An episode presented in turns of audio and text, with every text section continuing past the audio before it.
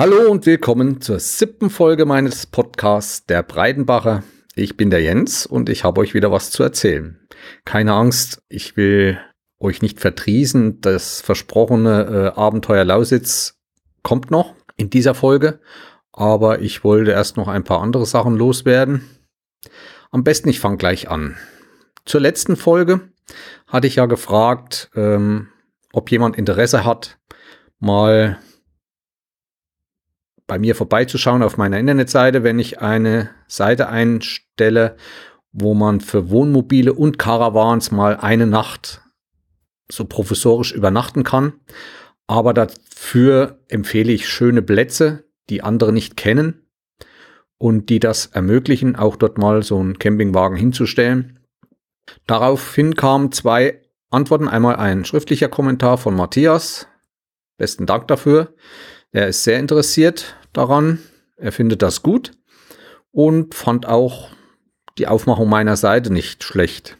Also meiner Internetseite. Vielen Dank dafür.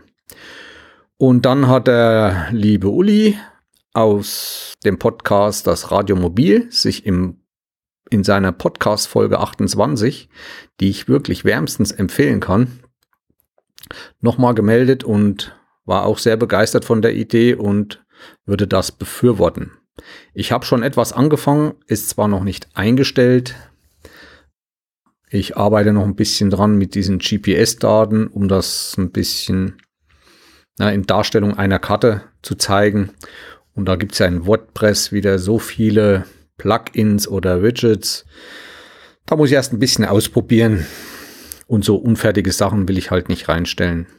Also es wird so aussehen, dass ich so eine kleine Karte dann auch äh, eventuell noch die GPX-Dateien oder die KML-Dateien, um dann einen Link auf Google Earth zu haben. Zwei bis drei Bilder pro Stellplatz und eine kleine Beschreibung dazu, wo die nächsten Gaststätten in der Nähe sind und was sonst noch sehenswertes in der Nähe zu erkunden ist. Tja, dann hatte ich ja gesagt, ich war auf Montage, sollte eigentlich erst wieder eine Woche sein, hat sich dann aber auf 14 Tage verlängert. Ich war in Obervietach, das ist die Oberpfalz, das liegt ähm, ziemlich östlich von Bayern, in Bayern, ziemlich nah an der tschechischen Grenze, tschechisch-böhmische Grenze.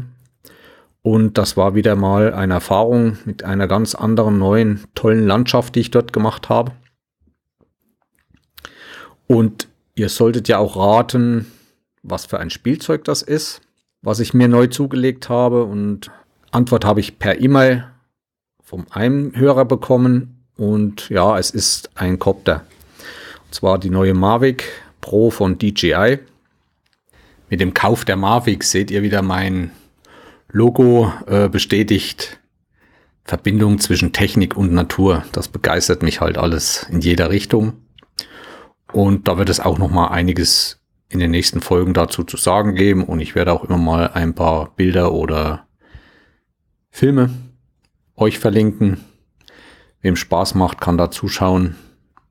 Vielleicht können einige auch nachempfinden, was das Schöne daran ist, an dieser Fliegerei.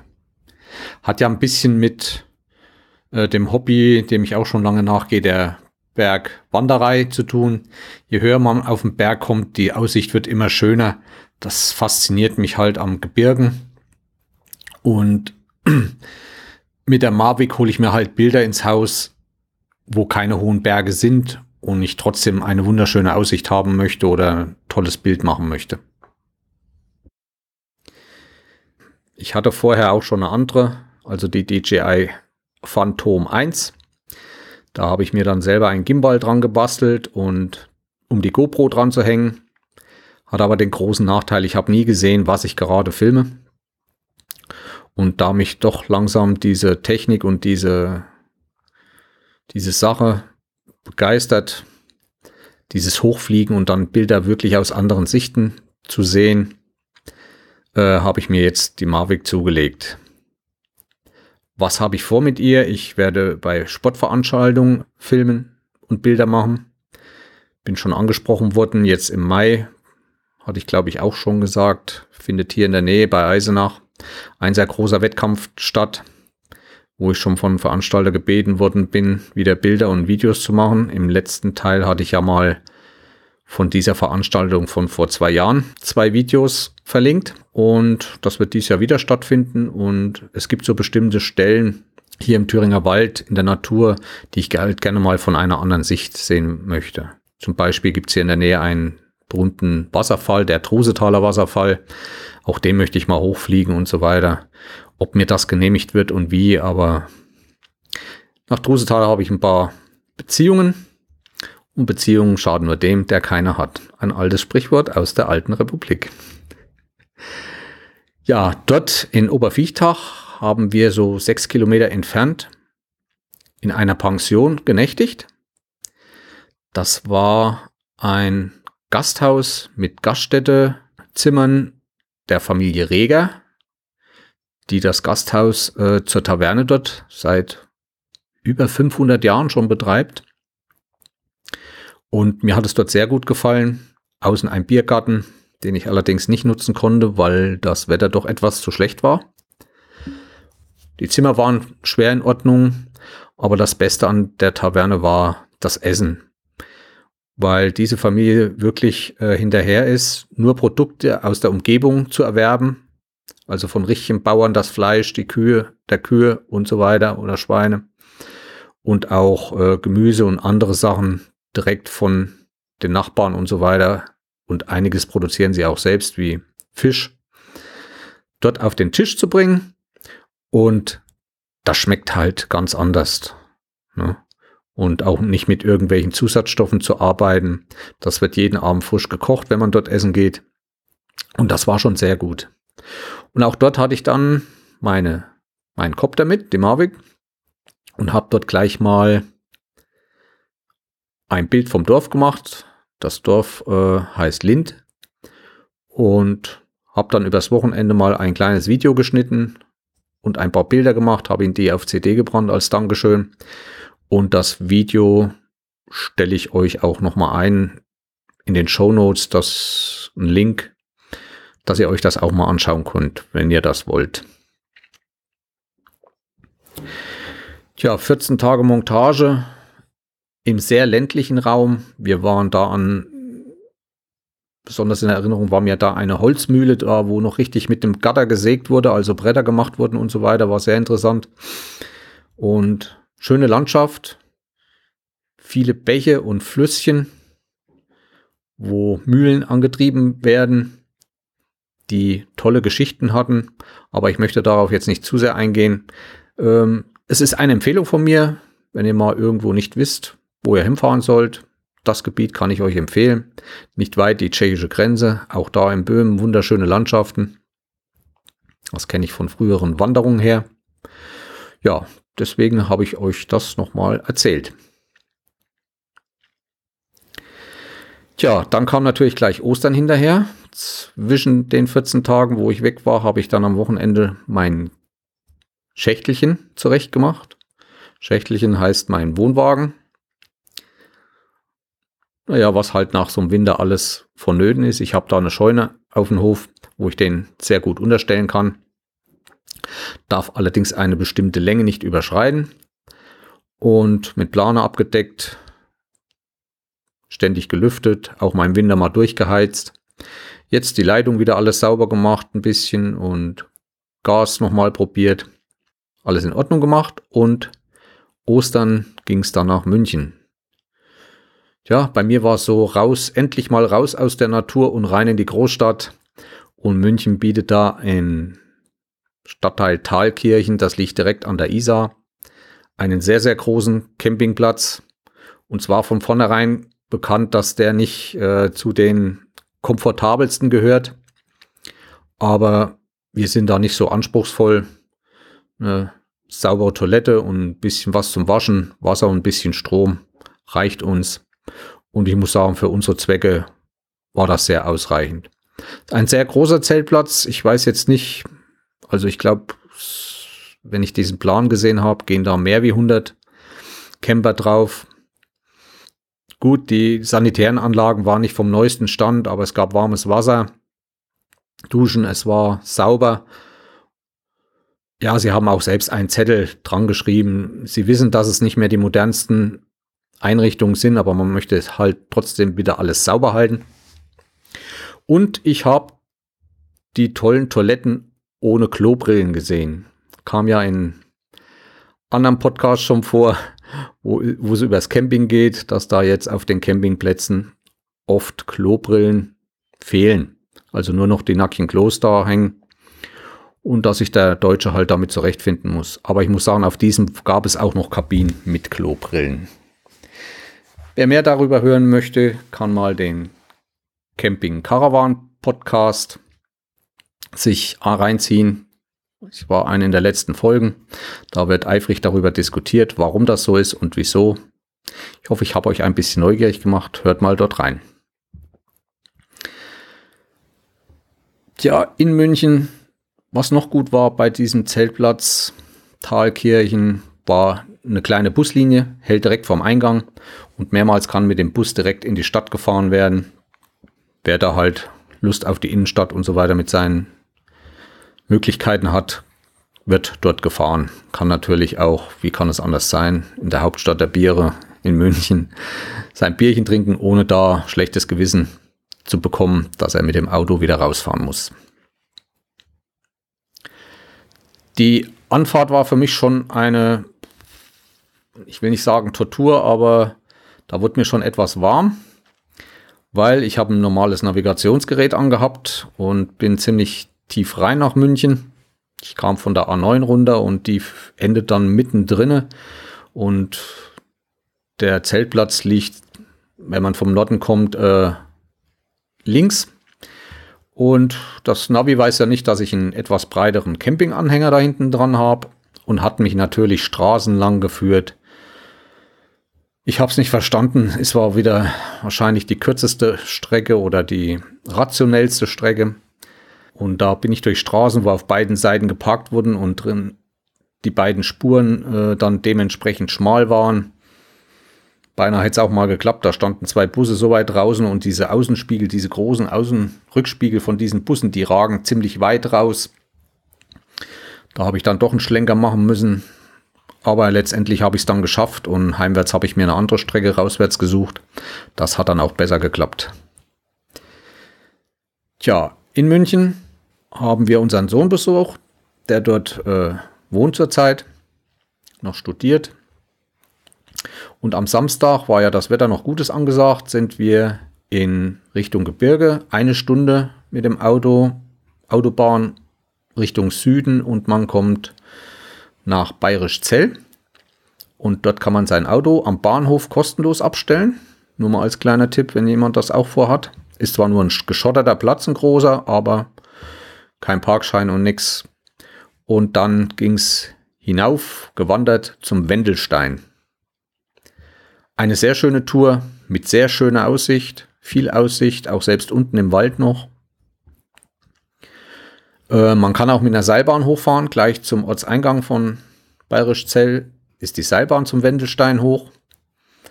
Wir sind hochgelaufen, auch wieder runter. Dauer so zweieinhalb Stunden bis zur Seilbahnstation und dort ist dann auch äh, eine größere Gaststätte für innen und außen, wo man wirklich sehr gut bewirtet wird.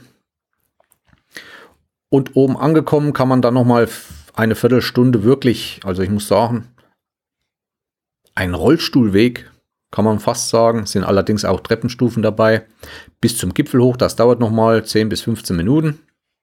Ist sehr schmal, da ist ziemlich viel Betrieb durch die Leute, die die Seilbahn hochkommen. Oben angekommen hat man einen wunderschönen Blick. Man denkt ja immer Bayern und München, das liegt so in den Bergen, aber München liegt eigentlich ziemlich flach und auch das Umland drumherum ist ziemlich flach. Und von dem Wendelstein bekommt man da wirklich einen guten Einblick auf dieses flache bis, wenn man bis München gucken kann und alles, was dieses Voralpenland sich nennt. Und zur anderen Seite hin kann man dann schauen in Richtung Österreich und so weiter und hat auch sehr schöne Berge vor sich, die bei uns sogar noch schneebedeckt waren.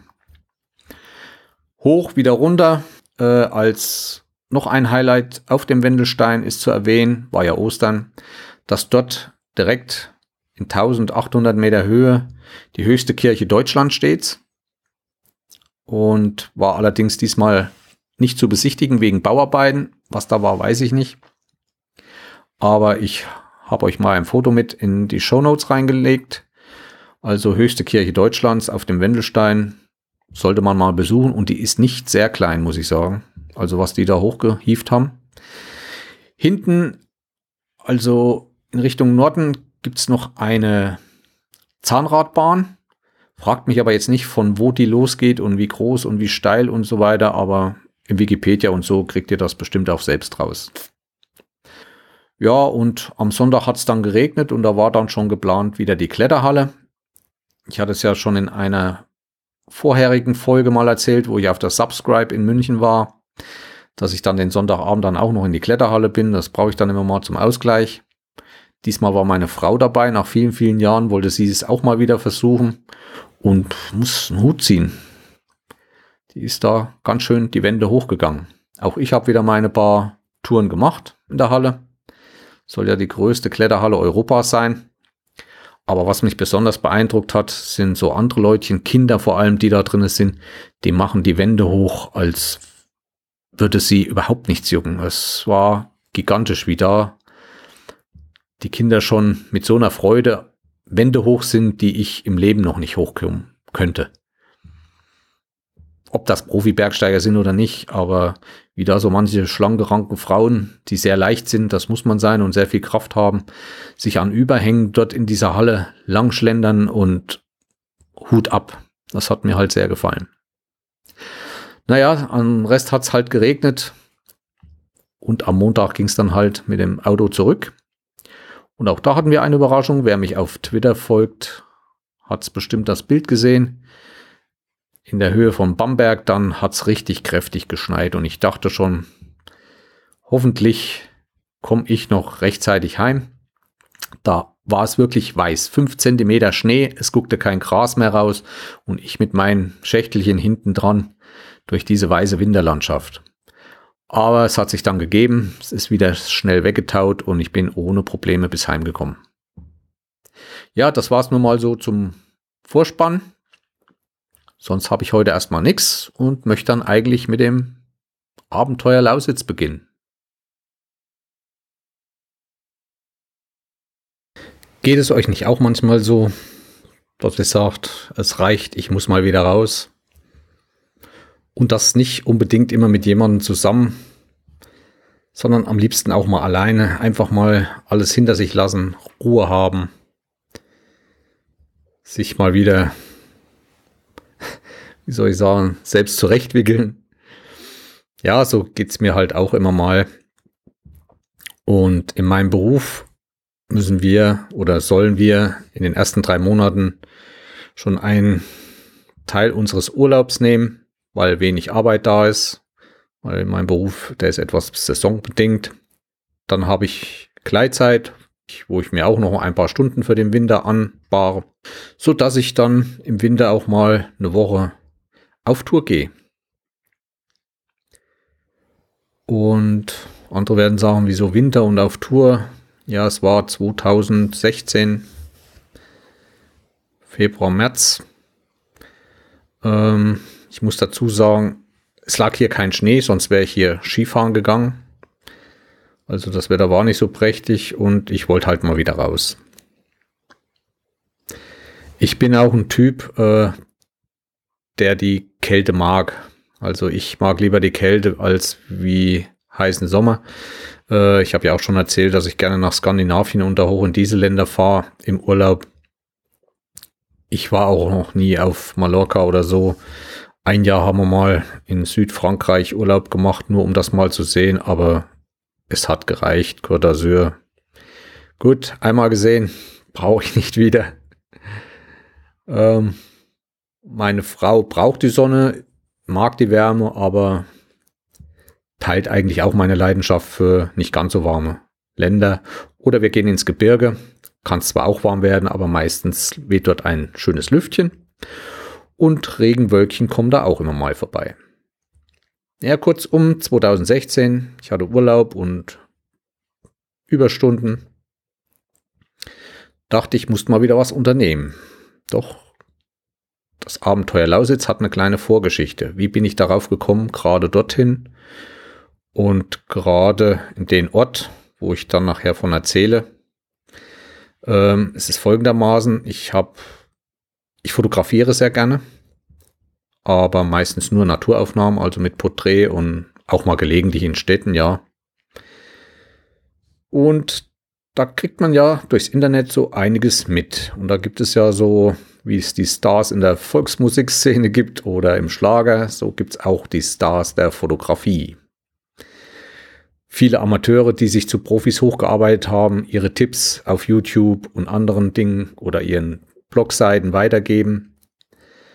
Und ich weiß nicht, ob ihr einige Namen kennt, wie Pavel Kaplun, äh, Ben Jaworski. Und unter anderem gibt es dort den Stilpiraten. Stilpirat ist sein Künstlername sozusagen.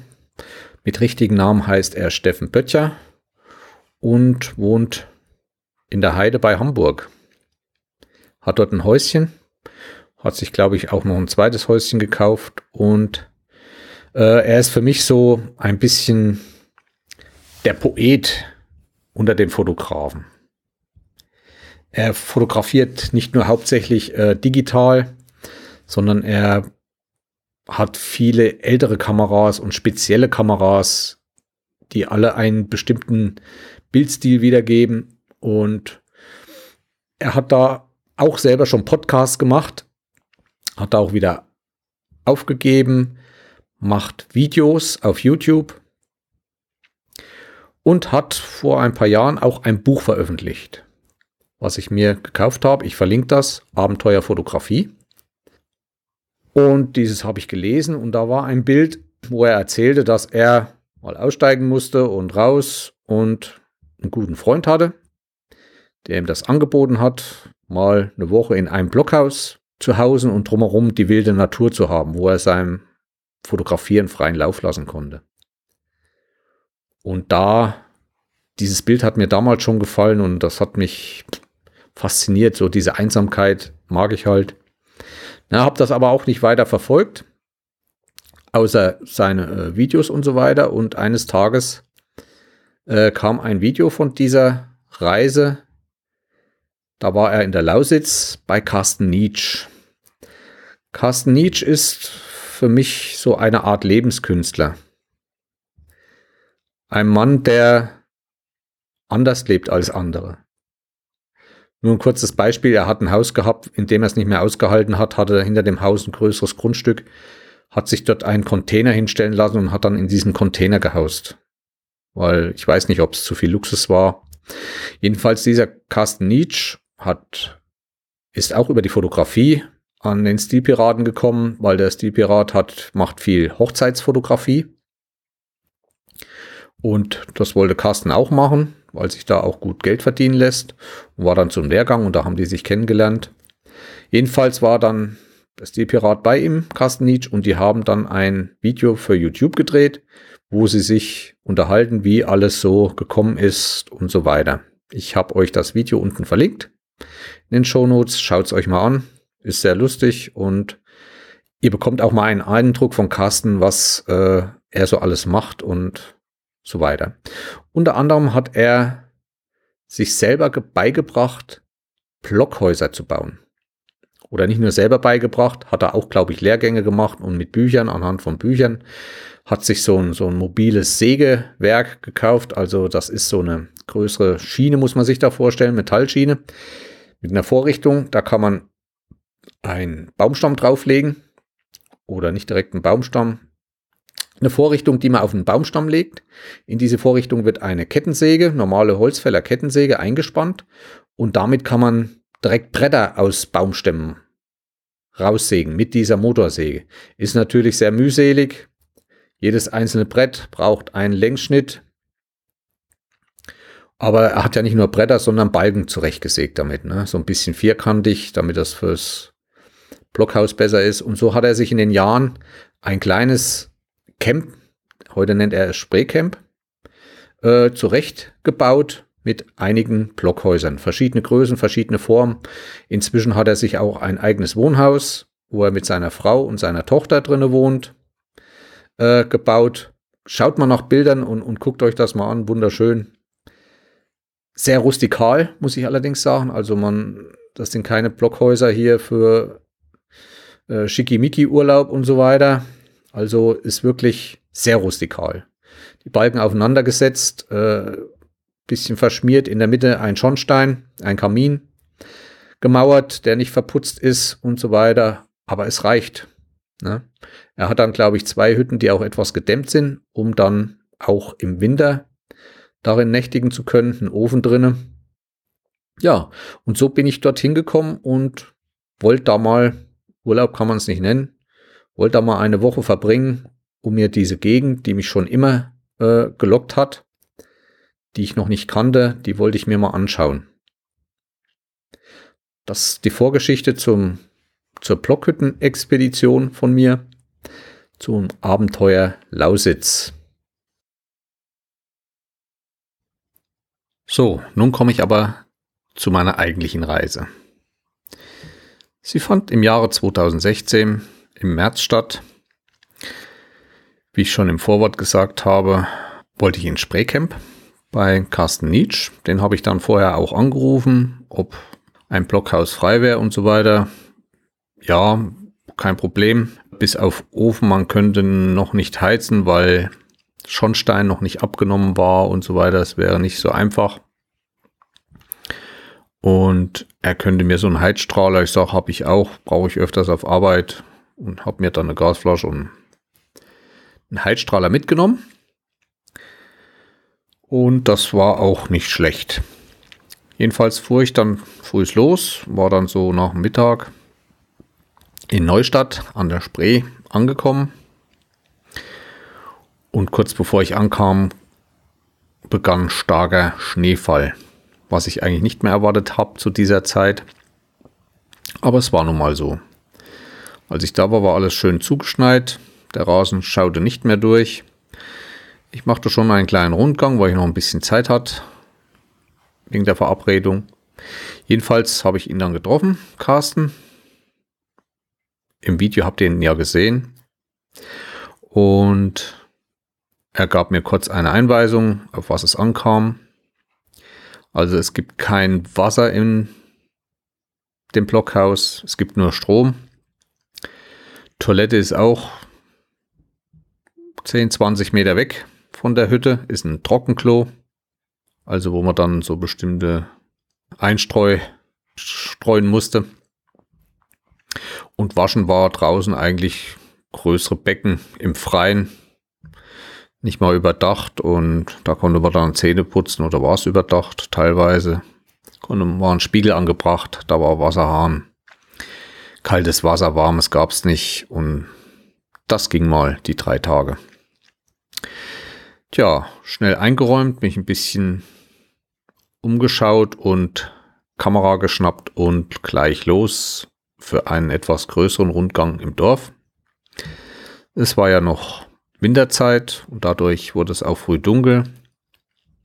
Ging ich los und gleich, das Spreecamp liegt auch direkt an der Spree und wenn man in den Ort will, muss man über eine Brücke. Ich war auf der Brücke. Auf einmal tat es einen Hieb. Bumm. Die Brücke wackelte und weil vor der Brücke eine Kurve war, die ein Bus nicht mehr richtig durchfahren konnte und weggerutscht ist durch den vielen Schnee, knallte er voll vor das Brückengeländer. Ich habe euch auch davon ein Bild verlinkt. Könnt ihr euch mal anschauen. Jedenfalls vorne der Bus war schön kurz und klein. Aber nichtsdestotrotz setzte ich meinen kleinen Fußmarsch fort. Es ist ein sehr kleiner Ort, kleines typisches äh, Lausitzer Dorf, niedrige Häuser und man kann eigentlich immer so sehen an den Häuserbauten, besonders an alten Häusern, wie sie gebaut sind, äh, was es doch für eine Gegend ist. Es ist doch eine etwas ärmere Gegend oder eine Gegend, wo doch etwas mehr Glanz in den älteren Jahren herrschte. Ich glaube, dass es doch schon ein bisschen ärmere Gegend schon eher gewesen ist, keine Industrie, alles Landwirtschaft, Forstwirtschaft. Nun ja, ich kam an einen wunderschönen Friedhof, da stand eine wunderschöne Bank. Da habe ich ein paar Bilder gemacht. Und was dort sehr verbreitet ist, ähm, sind auch noch alte Denkmäler aus dem oder nach dem Zweiten Weltkrieg. Meistens noch mit roten Sternen, weil durch die Befreiung der Sowjetarmee damals waren hier viele, sind hier viele russische Streitkräfte durchgekommen und da sind auch viele von den Russen umgekommen und denen wurde hier noch ein Denkmal gesetzt und das ist noch vielerorts hier zu sehen. Gut, viel mehr gab es da nicht zu fotografieren. Ich kam dann noch an ein altes Wehr und habe dann noch ein paar Aufnahmen gemacht. Wie gesagt, weil es ein paar Bilder mehr diesmal sind, habe ich äh, ein paar Alben auf meinem Flickr-Account eingerichtet, auf den ihr dann geleitet werdet, wenn ihr meine Links in den Show Notes oder in den Infos anklickt. Würde mich auch mal freuen, wenn ihr mal Meinung über die Bilder abgebt, was euch gefällt, was ich besser machen könnte und so weiter. Der nächste Tag kam, ich hatte einen Schlafsack mit zum Übernachten. Es war ein Bett drin, ein kleiner Schreibtisch. Ich hatte mir einen kleinen Gaskocher mitgenommen, habe ich mir abends was Warmes gemacht. Ansonsten so, ich bin da nicht so anspruchsvoll mit Essen. Äh, Einkaufsmöglichkeiten und oder sowas gibt es in Neustadt nicht. Dazu ist der Ort zu klein. Und ich habe mir ein paar Kerzen noch angemacht. Eine Schreibtischlampe, eine ältere, gab es noch. Hatte wie immer einen kleinen Laptop dabei und ein bisschen mich beschäftigt über die Umgebung, was man so alles erkunden konnte. Ja, nächsten Früh der Schnee war noch da, dachte ich, ich bin an der Spree. Und da ich nicht immer nur auf hohe Berge hinauf will, die es hier auch nicht gab, sondern auch sehr, sehr gerne in, in Flusstälern oder an Flüssen entlang, Flussauen wandere, weil es dort auch sehr schöne Objekte gibt, bin ich dann los, Rucksack, Kamera und habe mich auf den Weg gemacht, einfach mal der Spree entlang. Das ging auch ganz gut. Ich kam dann an einige Stellen, wo ich auch bestimmte Spuren sah. Leider konnte ich sie nicht so lesen, wie ich es gerne gewollt hätte. Denn viele wissen ja, hier in der Lausitz gibt es auch einige Wolfsrudel. Ich habe dann auch immer mal mit der Kamera, mit meinem Objektiv äh, versucht, so ein bisschen die Waldränder abzusuchen, ob ich doch mal einen sehe, aber ich hatte während der ganzen Reise nicht das Glück. Und bin dann die Spree entlang, kam dann an einer Stelle nicht weiter. Da gab es dann einen Bahndamm mit einer Eisenbahnbrücke. Ich bin dann auch hoch, habe dort oben auch nochmal für mich schöne Bilder gemacht. So mal Kamera auf eine Schienengleis gelegt und so. Ist gefährlich, ich weiß. Und war schon beim Weggehen und hörte plötzlich ein schnell näher kommendes Auto und Bremsen und gleich stiegen zwei aus.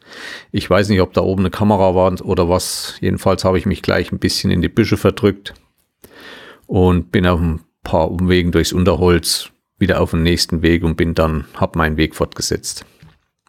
Ob die wegen mir da waren, weil ich auf den Gleisen war, keine Ahnung. Habe auch noch nie äh, so ein langes, gerades Gleisstück gesehen wie dort auf der Brücke. Also man konnte sehr weit schauen. Auch da habe ich euch ein paar Bilder mit in die Galerie getan. Ja, gegen Mittag und so war ich dann wieder zurück. Inzwischen kam die Sonne sehr stark hervor und der Schnee war eigentlich weggeschmolzen.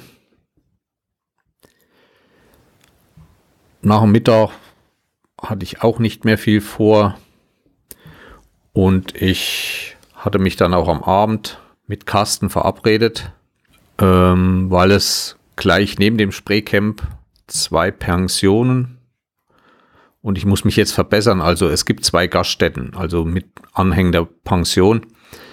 Ähm, und ich hatte mich mit Carsten und seinem Freund Jupp. Sein Freund Jupp ist ein Ornithologe, will ich mal sagen, also Vogelgeist, Vogelbeobachten beobachtungsbegeisterter Mensch, der äh, viel Zeit äh, bei Carsten verbringt, weil die haben sich kurz nach der Wiedervereinigung getroffen und ja, unter diesen Vogelfreunden dann gesprochen, ja, und kommst mal zu mir, was willst du denn mal sehen? Ja, ich habe noch nie einen Seeadler gesehen. Ja, die kannst du bei mir gucken. Und da kam dann eine ziemlich intensive Freundschaft zusammen. Und Jupp war auch gerade da und wir haben uns dann abends in einer der Gaststätten von dieser Pension getroffen und haben dann unseren Smalltalk gemacht. Er hat mir viel über seine Gegend erzählt, da er selbst ein Naturfotograf ist, wurde viel gefachsimmelt über Kameras. Er arbeitet viel mit Pentax und ist auch nicht so billig. Hat das damals auch vom Stilpiraten empfohlen bekommen. Ja, und es gab noch so einige Sachen, die wir diskutiert haben und beschlossen, am nächsten Tag gemeinsam eine Fahrt zu machen. Er wollte mir einiges zeigen. Und darauf freute ich mich schon und später sind wir dann auseinander. Ich habe die zweite Nacht auch hervorragend in dieser Hütte geschlafen. Der Schlafsack war schön warm, der Kopf guckte raus. Wenn man dann früh aufsteht und, und schaut zum Fenster raus, alles immer noch schön kalt. Selbst in der Hütte, wenn man haucht, erstmal einen Heizer angeschmissen, bisschen Frühstück gemacht, Kaffee. Ja, es war für mich sehr schön. So sind wir am nächsten Morgen aufgebrochen. Und zwar zu einer Tour in die Lausitzer Teichlandschaft. Es gibt dort sehr viele äh, Teiche oder Teichgebiete. Allerdings muss man wissen, wo die sind. Es gibt dort viel Fischfang. Als erstes ist äh, Carsten erstmal zu einem Fischhof und hat sich eingedeckt mit frischem Fisch. Ich bin nicht so ein Fischesser, also auch das, was ich dabei hatte, konnte ich das nicht so richtig zurecht machen. Jedenfalls ging es dann in die Teichlandschaft und zu einem Beobachtungsturm. Äh, dort erzählt mir, also das ist ein großer Holzturm, wo man so fünf bis acht Meter nach oben klettern konnte. Innen war eine Leiter oder eine Treppe vielmehr. Und oben war dann ein richtiger Ausguck, rundherum Sicht auf eine wunderschöne Teichlandschaft mit viel Gefieder. Und wenn man Glück hatte, auch äh, mal mit gelegentlich einem Wolf. Es gab dort Seeadler, es gab Singschwäne und viele andere Vögel, die mir Jupp und Carsten alle erklärten.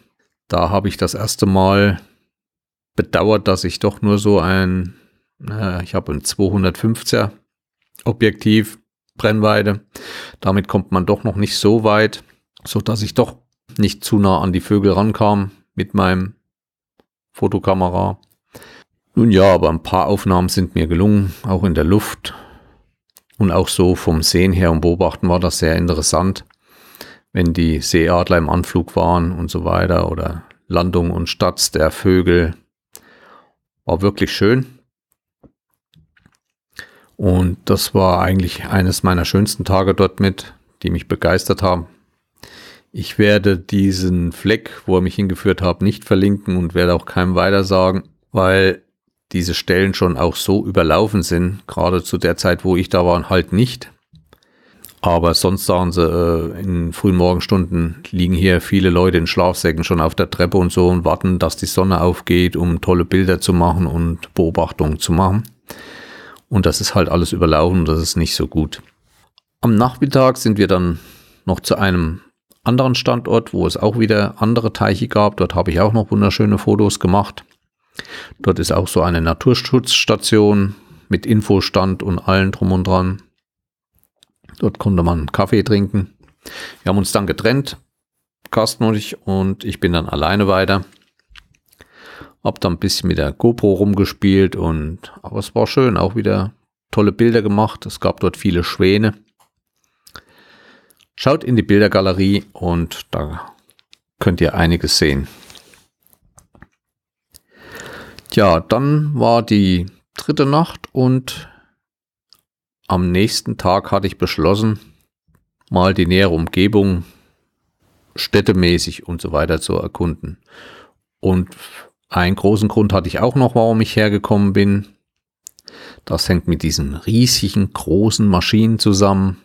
Und zwar wollte ich endlich mal so einen riesigen Tagebau mit diesen riesigen Baggern sehen. Und da habe ich auch wieder einen Tipp von Carsten bekommen und bin nach Weißwasser gefahren. Das ist nicht weit weg. Von dort so eine halbe Stunde.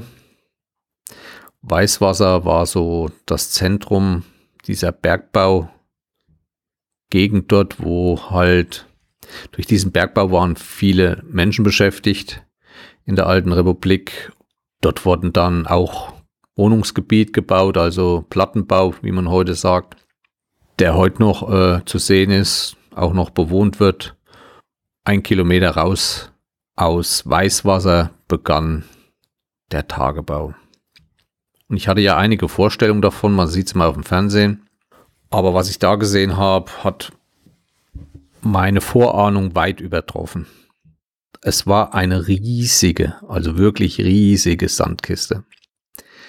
Und da, wo man hingefahren ist, so den Kilometer von Weißwasser entfernt, hat die Firma Vattenfall einen Turm gebaut aus Beton, mehrere Stockwerke, den man hochlaufen kann und auch solche Aussichtsplattformen hat. Da bin ich natürlich auf die höchste. Und da hat man einen hervorragenden Überblick gehabt. Ich hatte an dem Tag Bombenwetter für einen Wintertag mit einiger Sonne und hatte einen wunderschönen Überblick. Es gibt dort auch jetzt wieder sehr viele Bilder äh, von mir in der Galerie. Ich habe das in Alben angelegt. Es war der Tagebau Nochten und es war gigantisch. Wozu doch der Mensch imstande ist, in mehreren Jahren, welche Erdmengen er versetzen kann. Aber guckt euch die Bilder an. Äh, auf der anderen Seite dieser Sandkiste, also dieses Tagebaus, der immer noch voll produziert, war ein Kraftwerk, Kraftwerk Boxberg. Und wenn ihr das auf dem Bild seht, das sind so ungefähr acht Kilometer entfernt. Und diese Grube ging wirklich bis darüber. Weiterhin war das Schöne, dass man von diesem Turm auch schon renaturalisiertes Gebiet sehen konnte. Also da legen die ja auch großen Wert drauf. Da waren schon kleine Bäume angepflanzt und das Lustige, da waren schon diese Picknickhütten aufgestellt und die waren alle noch die Dächer höher wie die Bäumchen, die drumherum standen. Aber das wird halt in den nächsten Jahren, da waren auch dann Teiche angelegt und so weiter. Man konnte dann schon wieder bestimmte Wege mit dem Fahrrad fahren. Ja, es war wunderschön, der Tag. Schaut euch die Bilder an. Ich habe auch mit der GoPro Video gemacht. Werde ich euch auch einstellen. Und ich habe dort bestimmt eins, zwei Stunden zugebracht. Und da kam dann auch ein älterer Herr mit äh, polnischem Dialekt und der hat mir dann einiges erzählt. Und man sieht dort viele Rentner so oder ältere Leute tagsüber dorthin pilgern und sich das anzuschauen. Für einige wird es die alte Arbeitsstelle gewesen sein, vielleicht. Und der erzählte mir und zeigte mir auch Flecken, wo mal Ortschaften gestanden haben, die es heute nicht mehr gibt.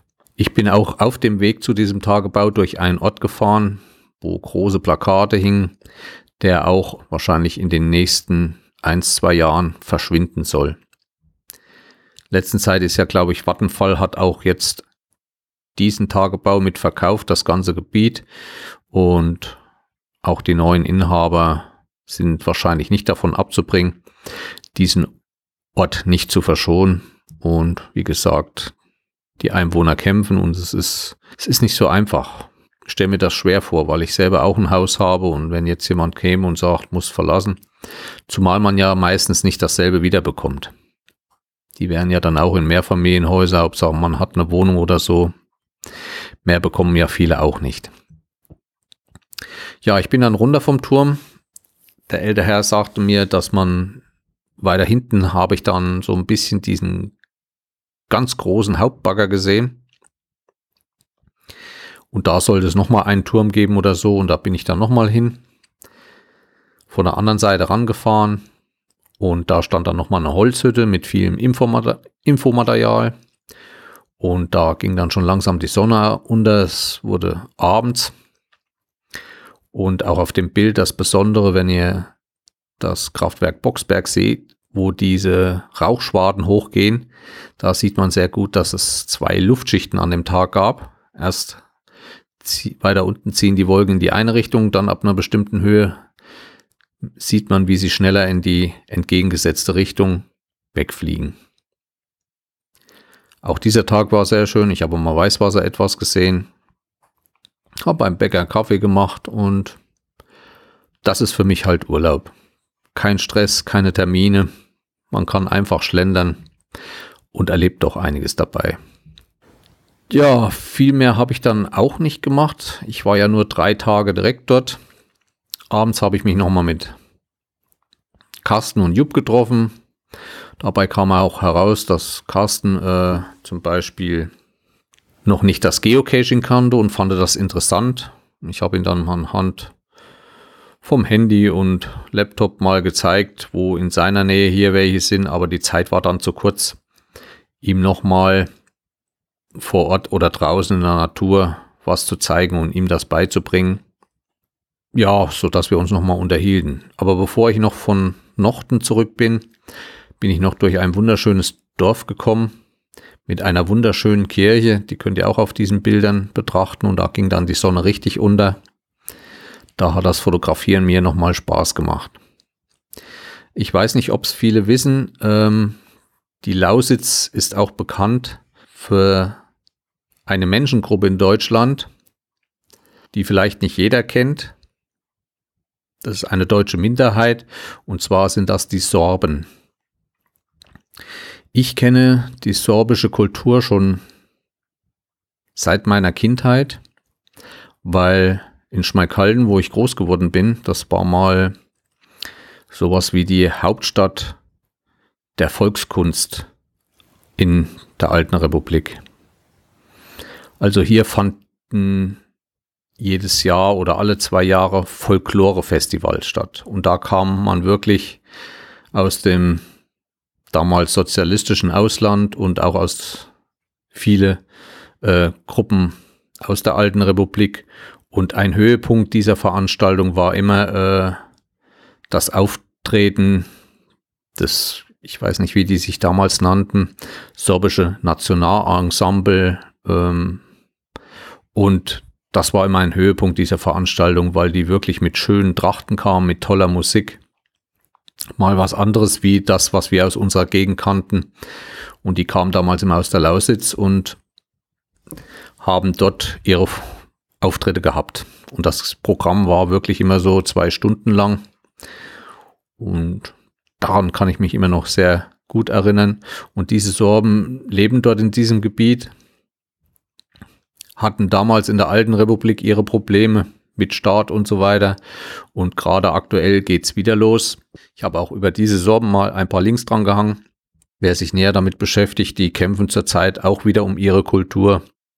Da gibt es irgendwie wieder ein Erlass vom, das gehört ja schon, glaube ich, zu Brandenburg, weil dort noch viel Tradition auch gelernt wird, wie die Sprache, die sorbische Sprache ähnelt dem, dem Polnischen, ist aber kein Polnisch. Gibt Klassen, die Sorbisch lernen noch. Und da ist jetzt festgelegt worden, dass es kein Geld mehr gibt, wenn keine Klasse mit zwölf Kindern zusammenkommt und auch in anderen Belangen. Lest mal auf den Seiten oder ähm, gebt einfach mal in Google ein Sorben und Probleme oder sonst was. Dort kommt ihr auf die Seiten. Es ist ein Volk, was eigentlich sehr einfach lebt von der Landwirtschaft, tolle Trachten noch hat und die dort in diesem Gebiet schon sehr lange ansässig sind. Ja, nachdem dieser Abend zu Ende war, habe ich mich den nächsten Früh dann äh, auf die Socken gemacht Richtung Heimat. Aber bevor ich richtig los bin, wollte ich noch eine berühmte Brücke äh, fotografieren. Also, bevor ich heimkam, habe ich noch so einen typischen sorbischen Hof besucht, wo ich noch ein paar Fotos gemacht habe. Und dann ging es nach Kromlau zur Rakotsbrücke.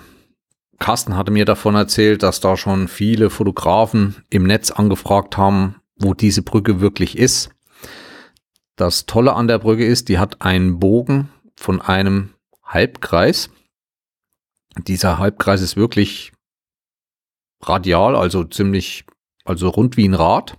Wenn die Sonne richtig scheint und der See darunter frei von Eis ist und Laub, dann sieht man im Spiegelbild einen Vollkreis, also diese Brücke in einem vollen Kreis.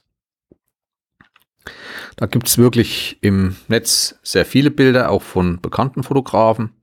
Und einfach mal bei Google schauen, Rakotsbrücke. Ich hatte leider nicht das Glück, da, da bei mir Eis auf dem Wasser lag, aber ich glaube auch trotzdem schöne Bilder dort gemacht zu haben. Auch mit dem Eis war es ganz idyllisch, weil äh, drumherum stehen viele hohe Bäume und wunderschöne große Rhododendronbüsche, nehme ich mal an, sind das. Die zur Blütezeit muss das auch wunderschön dort sein. Und da waren auf der Eisfläche wie so Sternchen. Das fand ich als Fotomotiv sehr schön. Auch diese ganzen Steinkulissen dort an diesem Fleckchen Erde. Es ist nicht nur die Brücke, auch drumherum sind ein paar imposante Steingebilde zu sehen und zu fotografieren. Schaut auf meinen Flickr-Seiten vorbei oder gebt einfach mal Krumlau Park oder Rakotsbrücke ein. Dort könnt ihr dann noch mehr sehen. So, dann hatte ich aber auch genug und bin wieder Richtung Heimat gefahren. Ich werde wiederkommen. Wahrscheinlich werde ich sogar dieses Jahr in diese Gegend fahren. Da meine Frau auch gespannt war und durch die Bilder, die sie gesehen hat, werden wir mit unserem Schächtlichen in Richtung Lausitz machen, aber da auch nur eine Woche und eine weitere woanders. Und auf dem Heimweg geht's dann wieder zu einem großen Orientierungslaufwettkampf. Kurz nochmal zu Carsten Nietzsch, meinem Gastgeber. Wie gesagt, äh, das Spreecamp sehr rustikal. Im Sommer kann man auch, glaube ich, einen Wohnwagen dort in das Gelände stellen oder zelten. Er ist für alles zu haben. Aber er ist sehr Naturliebhaber, also alles, was er an Abfall mitbringt oder Tüten und so weiter, müsst ihr auch wieder mitnehmen. Also er entsorgt gar nichts. Und Trockenklo muss gewohnt sein und kaltes Wasser halt. Man hat dort auch keine Möglichkeit, irgendwie groß am warmes Wasser zu kommen. Wem, wer trotzdem dorthin möchte und möchte es etwas luxuriöser haben, der kann eine der beiden Pensionen benutzen oder war nur in dieser Eingaststätte eine Pension. Die liegt 200, 300 Meter von dem Spreecamp entfernt.